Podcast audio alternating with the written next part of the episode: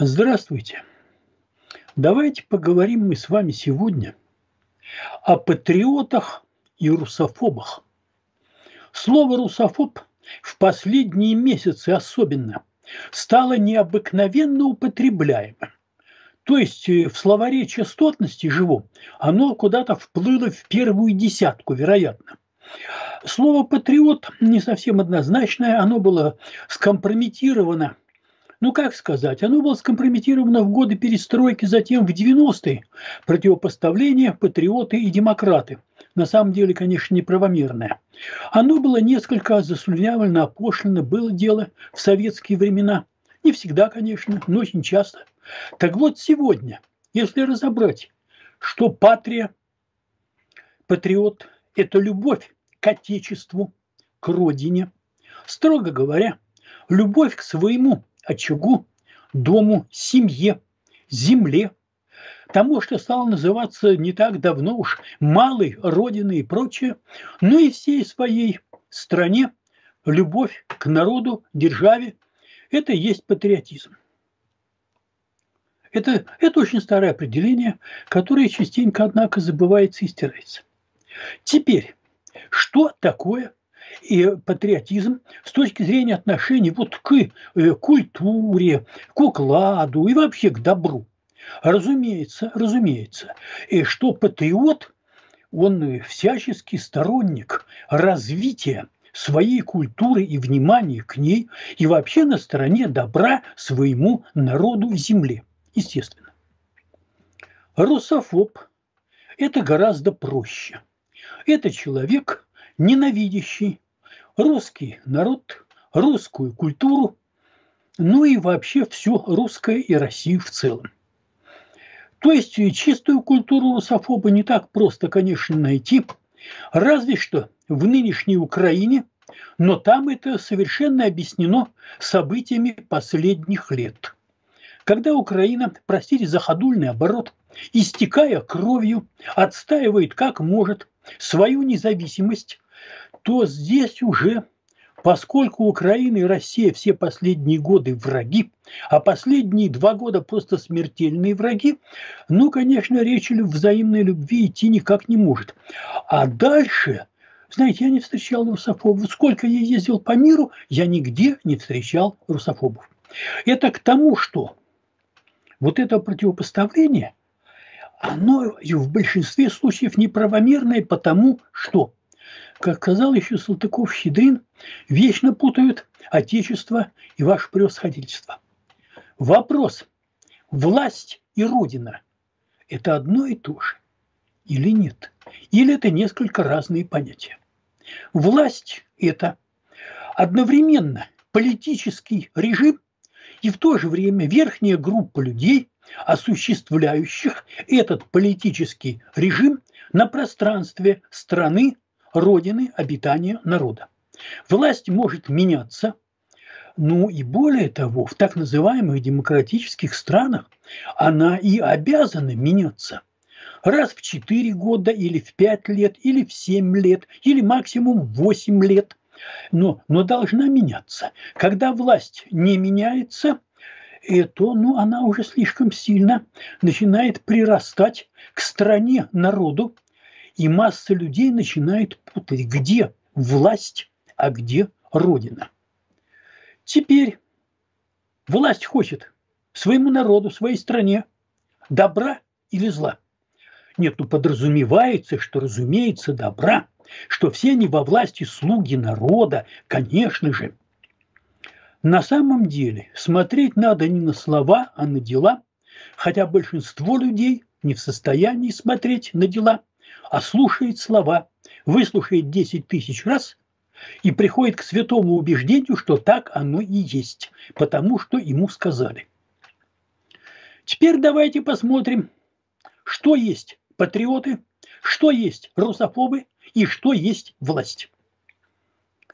Являет ли любовь к народу и стране такой факт, как угон, может быть двух, а может быть трех триллионов долларов за бугор.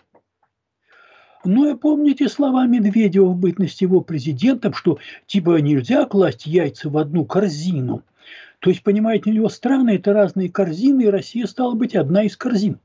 Вместо того, чтобы вкладывать все деньги в свою экономику, их изымают из этой экономики. Что интересно, я помню идиотов не только патриотического, но и демократического направления, которые говорили, вы смотрите, Кудрина уволили из правительства, а ведь его признали в Европе лучшим министром финансов Европы. Конечно, лучших. Он изымал все деньги, которые можно из экономики, и угонял их за бугор. Отличный министр финансов, все высасывал. Вот это, это спрашивается, это власть, она патриотична или русофобска? Как вы расцениваете действия, намеренное, упорное из года в год, из года в год, изъятие всех денег у народа из страны и угон их за рубеж? Можете считать это патриотизмом, а можете считать русофобией. Вот как хотите, так считайте. И как вам нравится то, что Россия и по сегодня сырьевая держава, вместо того, чтобы на деньги, угнанные черт знает куда, украденные в небывалых размерах, э, вкладывать в свою промышленность, чтобы торговать не лесом, а мебелью, бумагой и тому подобное. Нет, лесом. Потому что сырьевикам так выгоднее. Он завладел, он продает. А вдруг у него деньги отберут через полгода? Что выгоднее, продавать изделия из металла или просто металл? Э, что, выгоднее, продавать нефть или продавать бензин, керосин, масла и так далее? Продается нефть. Вопрос. Устройство, намеренное настрой, устройство, и в этом нет ничего хитрого. Устройство налоговой системы таким образом, чтобы торговать сырьем было выгоднее, чем строить свою промышленность. Это акт патриотизма или акт русофобии. Будьте любезны, обращение к власти решайте сами. Повышение пенсионного возраста – это забота о пенсионерах, это большой патриотизм. Или это немножко русофобия. Основной народ России – русский, государство образующий, вытягивающий все на своем горбу в первую очередь. Ну расскажите, с пенсиями, это русофобия или патриотизм?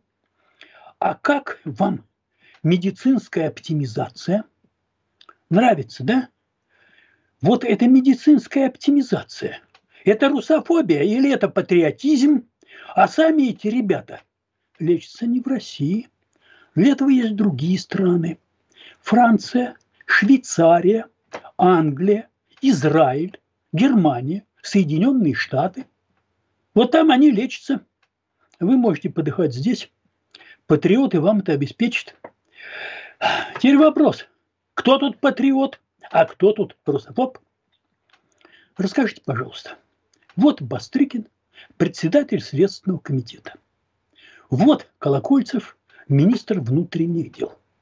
Как вы думаете, два эти человека из столпов современной власти в России в состоянии прекратить вал мигрантов, валящий в Россию, или не в состоянии? Или они могут сообщать, что они возьмут на контроль Одной рукой они подписывают въезд сотен тысяч, миллионов и десятков уже миллионов, а другой рукой они сообщают в интервью, что они возьмут на контроль. Не знаю, что они возьмут, насколько они возьмут. Вот вы не скажете, Колокольцев и Бастрыкин – это патриоты или русофобы.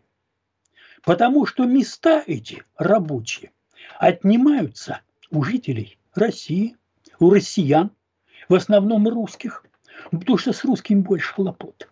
Они граждане, они ну хоть чуть-чуть лучше знают законы, они ну хоть чуть-чуть, но могут качать какие-то свои права. Им надо немножко больше платить, какие-то там то все социальные отчисления, а с этим можно не церемониться. Это вопрос первый. А вопрос второй, мы коснемся чуть позднее, это политическая акция – этническая, культурная, религиозная, ментальная замена русских среднеазиатскими мусульманами – это серьезный политический акт с далеко просчитанными последствиями. Вот теперь рассказывайте, кто патриот, а кто русофоб. Патриот ли тот, кто обеспечил эти миллионы и миллионы мигрантов? И русофоб ли тот, кто говорил всегда, что делать этого нельзя? Вот вам про патриотизм и русофобию. Вы что думаете, Путин не в курсе этого всего, что ли? И э, Путин не в курсе мигрантской проблемы? У Путина недостаточно власти, чтобы прекратить этот вал? У Путина недостаточно власти, чтобы устроить депортацию какой-то значительной излишней части этих мигрантов. Как вы думаете? Кто тут патриот и кто тут русофоб? Боже мой, боже мой. И существует еще прекрасный такой ход. Боже мой, сколько раз я это слышал. Ну да, две вещи бесконечные. Вселенная и людская глупость. Впрочем, насчет Вселенной Эйнштейн был не уверен. Для меня, пишут разнообразные идиоты, для меня. Вот, вот он в гробу все это, вот для меня. Вот, вот он такой пуп, мыслительный центр всего вот для меня. Антисоветчик и русофоб – это одно и то же. Ну, таких идиотов много. Ну, скажите, пожалуйста, знаете ли вы, что в течение первых десяти лет советской власти и какие бы то ни было национально-русские моменты были практически запрещены. Потому что главное – это был интернационализм. Мы все за третий интернационал, коммунистический. Революция должна быть мировой. Мы верим в Земшарную республику Советов. И никакие национальности нам тут не нужны. Не знали, да? Скажите, пожалуйста, когда группа большевиков, они, может быть, не все стояли в партии большевиков, но понятно, кто, зачем, почему приказу, расстреливали с семьей последнего русского царя. Кто тут был патриот, а кто тут был русофоб? Э, были ли русофобами эти ребята, которые расстреляли их в подвале? Они же большевики. Или был русофобом царь с семейством, который не одобрял в общем и целом большевиков, хотя особенно не высказывал, сами понимаете, кто здесь патриот и кто здесь русофоб? Есть ли пределы идиотизму? Нет. Пределов идиотизму, разумеется, нет. Когда цвет русской мысли посадили на философский пароход и отправили за бугор, скажите, пожалуйста, вот эти русские философы, которых большевики пинком, спасибо, не расстреляли их, они были русофобы, если они пострадали от большевиков. Кто там был русофоб? Скажите, пожалуйста, вот Сикорский сбежал, конструктор первых в мире многомоторных самолетов, а затем все вертолетные школы мира были созданы русским, нет, американским, говорят, американским, просто русского происхождения, конструктором Сикорским. Скажите, пожалуйста, а Ипатьев, брат, родной брат того самого купца Ипатьева – в подвале дома которого расстреляли царскую фамилию. Вот этот Ипатьев был химиком и успел сбежать от большевиков куда? В Америку. И в Америке этот химик изобрел ту самую антидетонационную присадку, которая повышала октановое число бензина. И масса бензина стала годиться под хорошие авиационные двигатели и по ленд-лизу это все поставляли во время войны из Америки в Советский Союз. Вот расскажите, кто тут патриот, а кто тут русофоб? Был ли Ипатьев русофобом или патриотом? Вот э, это, это неисчислимая глупость. То есть большевики, которые расстреливали священников, расстреливали офицеров, уничтожали дворянство старых русских родов. Большевики, значит, были э, не русофобы – вот, вот э, а, а кого же не уничтожали? А кто же был русофобы? Те, кого не расстреливали. Вот этот вот бред противно слушать. Но существует халуйское семя. Это семя в немалом количестве сохранилось по выгребным ямам Великой России. И как только ему щелкают пальцами и говорят «фас», э, ну, Зубы ему вставляют э, не так часто, чтобы расстреливать по подвалам, но как могут, они щелкают своими огрызками. Вот это все, понимаете, к русофобам, к антисоветчикам. Сколько их в последнее время выступало после этих двух уродов, которых называют пранкерами, а которые на самом деле э, государственные провокаторы. В принципе, если бы этим двум уродам дали бы, допустим, какую-нибудь празднику по значку «почетный чекист», это было бы логично и понятно. Но когда пишут «молодцы наши пранкеры», да, мы это уже слышали, да здравствует славный товарищ Ежов со своими ежовыми рукавицами. Вот, вот, вот так рвется, мало вас гноили.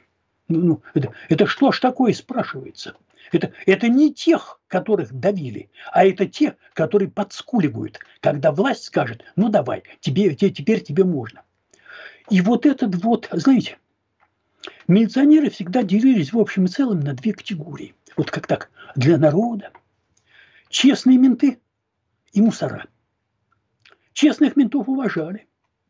И сплошь и рядом преступники уважали. Там были свои понятия. Мусоров презирали. Вот человек, которому нравится кличка Погоняло, как они говорят, кося под блатных. Погоняло гоблин. Был он ментом или был он мусором. Решайте сами. Но когда вот этот помойный род рассказывает про патриотизм и русофобию – это прекрасная иллюстрация умственных и моральных качеств. Чем занимался в те самые переломные годы упомянутый гоблин, патриот? А он переводил голливудские фильмы, делал закадровый текст. То есть, если подойти с той самой меркой русофобии, он способствовал внедрению американского духа, американской морали, американского разлагающего влияния через внедрение голливудской кинопродукции в русские умы и прежде всего в неокрепшие умы молодежи. Позвольте, его надо объявить иноагентом, потому что вот эта деятельность, это как раз деятельность иностранной агентуры, будто ему пенсион небольшой из Голливуда присылали. Это в то самое время, когда некоторые, тот же я, писали о Советском Союзе, ушедшем, легенды Невского проспекта, писали майора Звягина, простите ради бога, единственный русский роман, где герой – сильный человек, который может все и который людей за штирку вытаскивает к победе и добру. Вот в это самое время Гоблин переводил голливудские боевики – и он смеет что-то вякать про русофобию Веллера. Ну, что сказать? Ну, да, да, вот э, шелудивому псу тоже час для веселья. Что, что, тут, что тут можно сказать, понимаете? Так вот, каким-то образом, скажем, коммунист Зюганов может совмещать любовь к Ленину Сталину с любовью к императору Николаю II. Здесь что общего? А каким образом кто-то может совмещать любовь, уважение, почтение, поклонение императору Николаю II, генеральному секретарю Иосифу Сталину и президенту Владимиру Путину. Это как?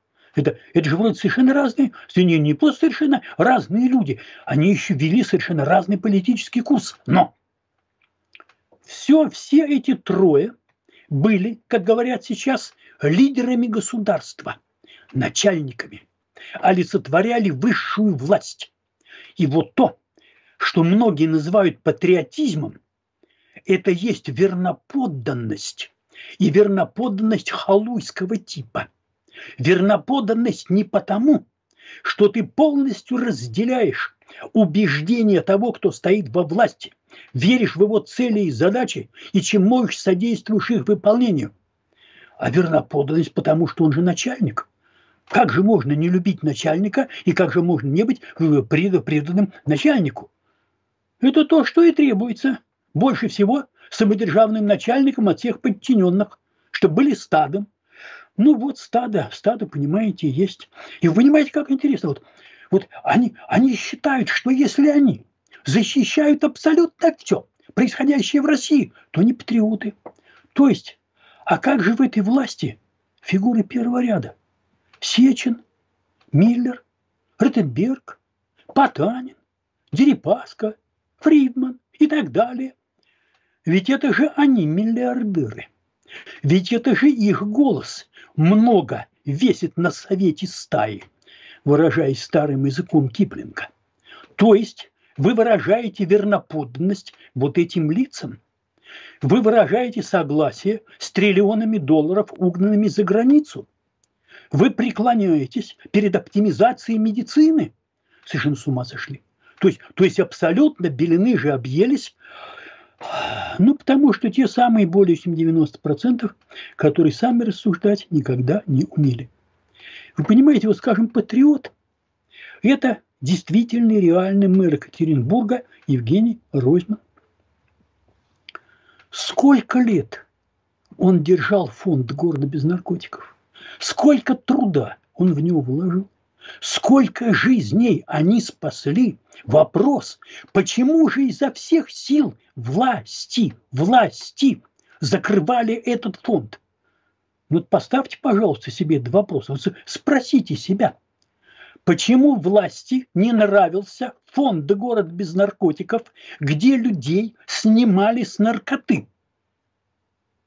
Ну, подумайте, пожалуйста, кто ее крышует, кто получает с нее свою долю, кто в этом заинтересован? В том, что умирали прежде всего, да, славянские юноши и девушки. Ну и как? Вот, и, э, вот вам Ройзман не патриот, а уроды, которые шьют ему дело, они патриоты. И, вот, и вы понимаете, еще люди, которые смеют разевать рот, боже мой, боже мой. Ну, понимаете, вот скажем к этому, ну как, самый пошлый человек на российском телевидении, муж Маргариты Симонян – и это, нет, нет, не Петросян. Слушайте, я забыл его фамилию. Видимо, мое подсознание совершенно не хочет, чтобы эта фамилия этого урода с седыми висками была в моем сознании. Более пошлого существа я не встречал. И вопрос, так это, это когда он чего-то это, то к нему нет претензий. Когда Маргарита Симонян, у нее работа такая – и когда и тот же Венедиктов говорит, что это его личные друзья. Но это мне напоминает поговорку, простите, скажите, скажи мне, кто твой друг, и оба идите на. Ну вот, вот, вот, вот, и с, с ними понятно. Но когда по недомыслию и добровольно, ну, честное слово, вот это, это просто вызывает в памяти такой, ну, изящно-снобистский, конечно, несерьезный, и афоризм Оскара Уайльда, человека, который называет лопату так прямо лопатой, следует заставить рыть землю этой самой лопатой, потому что ни на что лучше он не пригоден. Всерьез не воспринимайте, но как тот обудренный попугай в зоопарке. Мужик, ты меня понял. Вот, вот, понимаете, какая история. И ну, неудобно же сказать, что мы поносим и порицаем кого-то, потому что вообще-то, во-первых, он считает, что власть должна быть сменяема, а во-вторых, он против войны. Но это, это не вызовет общественного негодования.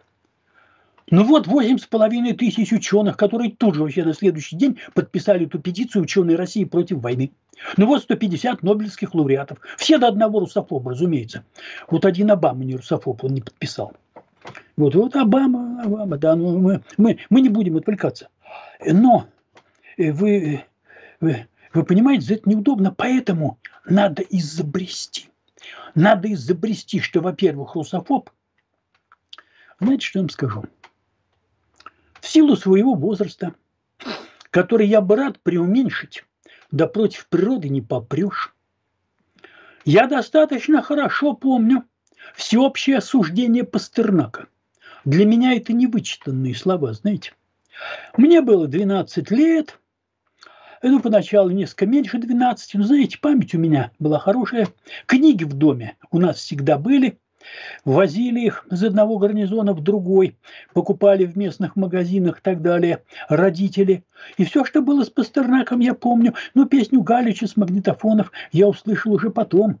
До чего ж мы гордились, сволочи, что он умер в нашей постели. При том, что с Пастернаком еще не сделали ничего страшного. Его оставили в Литвонде, чтобы он пользовался благами. Его не посадили, его не оштрафовали, ему не дали условный срок. И, и более того, ему дачу оставили. Дача государственная, казенная. Но разговор о советских писателях признанных, которые не стеснялись, сильно страдая в душе, брать из рук и жевать сучий кусок, это будет э, другой отдельный разговор к тому, что ничего хорошего в травле Пастернака, конечно, не было. Но по сравнению с нынешними делами это было все-таки, знаете ли, гораздо, как бы это сказать, э, интеллигентнее все-таки. И мне было уже 16 лет, когда пошло дело Бродского.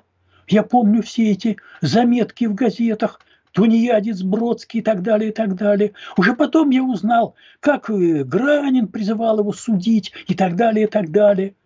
Я помню процесс Даниэля Синявского. Я уже кончал школу. Посадили. Разумеется, не могли мы читать Даниэля Синявского, это можно было взять только в Москве, частично в Ленинграде, но общее представление имели, мы их осуждали, мы читали в газетах, и мы, естественно, верили. А откуда же брать еще информацию? Мы жили в совершенно советском информационном пузыре. Умнеть мы стали гораздо позднее. Вот я помню все эти компании и те, то, чем они были признаны позднее – но столько вонючей лжи, клеветы, как сейчас, вот именно какой-то мелкопузый, нагло, вонючий и так далее. Слушайте, я не видел. Вот столько, сколько сейчас, нет. Вот, может быть, мельчают лидеры в разных странах, и в Европе, и в Штатах, и в России. Ну, куда же денешься? Ну? Время такое на дворе, сынок. Мельчают и те, которые ведут все эти компании, ну, ну почему не воняют-то больше, когда мельчают? Вот интересно, да? Вот мал клопают, да вонючее, честное, благородное слово. И э, так что?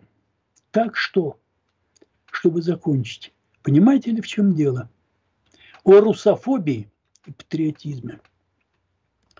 Почему нынешняя ситуация представляется мне для России плохой?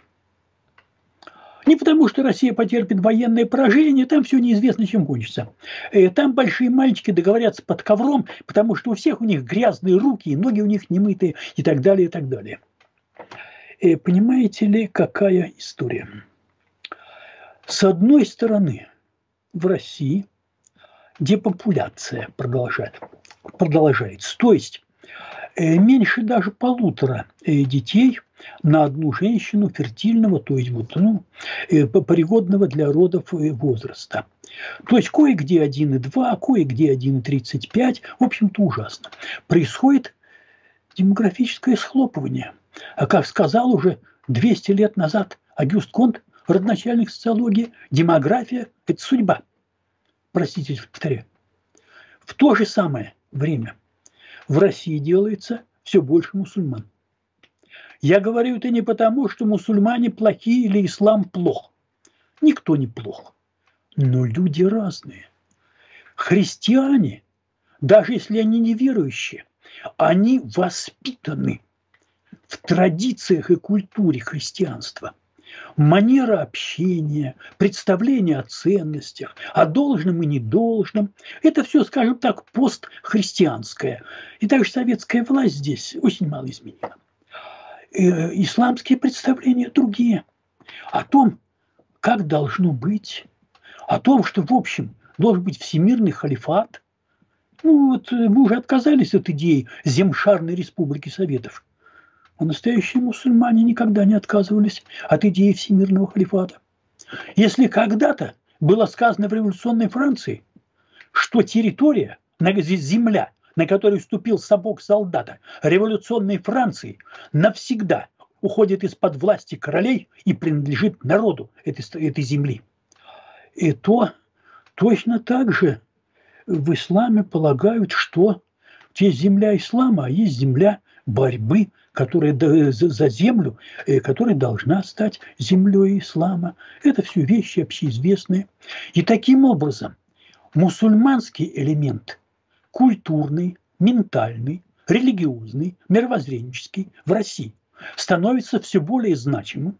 При этом существует национальная спайка диаспор и культурная спайка всех мусульман. А постхристианского, прежде всего славянского элемента, становится все меньше. А гигантскую территорию держать будет не кем. И в это время продолжается попытка расширения территории – что сопряжено с уменьшением своего населения, потому что минус 200 тысяч убитых молодых мужчин и минус 200 тысяч инвалидов, считайте, на каждого убитого приходится инвалид.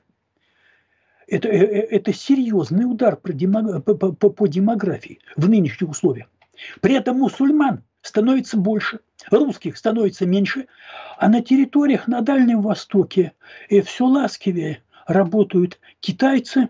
И вообще японцы знают, кому в конце концов будут принадлежать южные Курилы. Вот, вот, вот таковы процессы и прочее, прочее. И обеспечили себя врагами со всех сторон. И прочность, прочность державы от этого слабеет. Она слабеет снаружи от этой войны. Она слабеет изнутри от этого демографического, ментального, религиозного изменения. Потому что мигрант в гробу видал славу твоих предков, ты шумящие знамена, победы. А? Он приехал взять себе все лучшее, что есть здесь. Ну, это всегда так было, это везде, в этом нет ничего совершенно нового. И вот сейчас, вместо того, чтобы заниматься своей страной, своей экономикой, укреплением своей державы, происходит укрепление власти, потому что в военном положении, как ты его не называй, хоть оно не выглядит, при военном положении держать власть несравненно легче. И возбуждать массы идиотской на вопли «я еду воевать с фашистами» несравненно легче. А кроме того, диаспоры, они не будут соваться в проблему власти. Они хотят решать все на местах. Вот на местах все взять под себя. А что там делает власть? А, чиновников мы всегда подкупим. Вот что происходит. Товарищи псевдопатриоты, которые вместо того, чтобы думать о стране, пытаются смотреть на псевдорусофобов. Желаю всем всего доброго. И может быть, может быть, ну чуть-чуть поумнеть.